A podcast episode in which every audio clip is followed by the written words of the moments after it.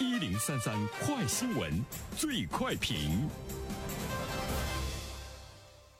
焦点事件快速点评，这一时段我们来关注。近日发布的《二零二零年中国住房租赁市场总结报告》指出，重点监测的十九城数据显示，尽管全国租房市场出现了整体的萎缩，但整体来看，重点城市的租金仍然保持平稳。一线城市中，北京的租房需求量为全国第一。那么，对此我们有请本台评论员袁生听听他的看法。你好，安然。除了北京的租房需求量第一之外呢，我们看到其次是上海、深圳、广州啊，新一线城市呢，西部的城市的租房呢，它的需求呢也是处于领先的地位。呃，同时呢，我们也看到了这些城市也都有一个非常突出的共同的特点，那就是他们的经济的发展呢，在全国呢也是呢走在前面的，而且呢，这些城市的流动人口呢也是比较大啊。比如说广东省，它是一个流动人口的大省，未来的租房的需求也会随着流动人口逐渐的这个增长，随着人们观念的改变呢，它可能会呢成为常态。啊，首先第一点，我们想说的是，住房租赁市场的重要性呢是越来越突出，被中央经济工作会议列为二零二一年的八大年度任务之一，就是解决好大城市住房突出问题。解决好住房突出问题，老百姓买房子可能是买不起。真正的要解决好，让大家有房住的话，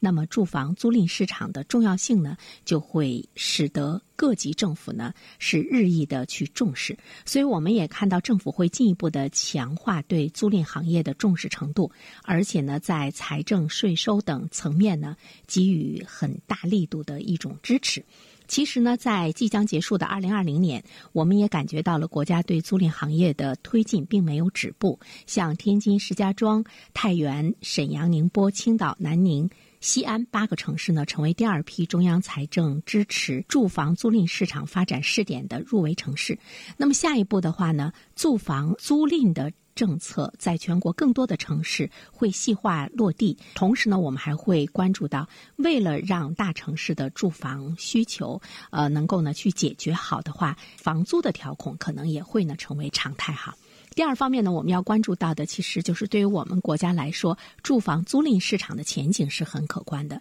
说到这个市场的前景，只有它的需求市场非常强烈的时候，非常旺盛的时候，这个市场呢，呃，才有呢可观的前景。我们看到有一份的数据报告说，二零一九年到二零二七年，全国城镇租赁市场需求规模测算，未来八年我国将形成五十四亿方的租赁需求，租赁的政策也会呢有利好。的发展，啊，我们都知道呢，国家对于房子的这个调控一直是房住不炒，房产税会不会呢进一步的这个推进，都使得购房呢成为理性哈。在未来的八年呢，全国流动人口中，租房人口占流动人口的比例会以每年递增。一个百分点的速度呢会演进，这就是说，到了二零二七年，全国流动人口中有百分之八十比例的人口会通过租房来解决居住的问题。这么来看的话呢，房屋租赁市场的前景未来呢是可观的啊。未来人口不断的呢来变换城市，寻求更好的一个发展的空间，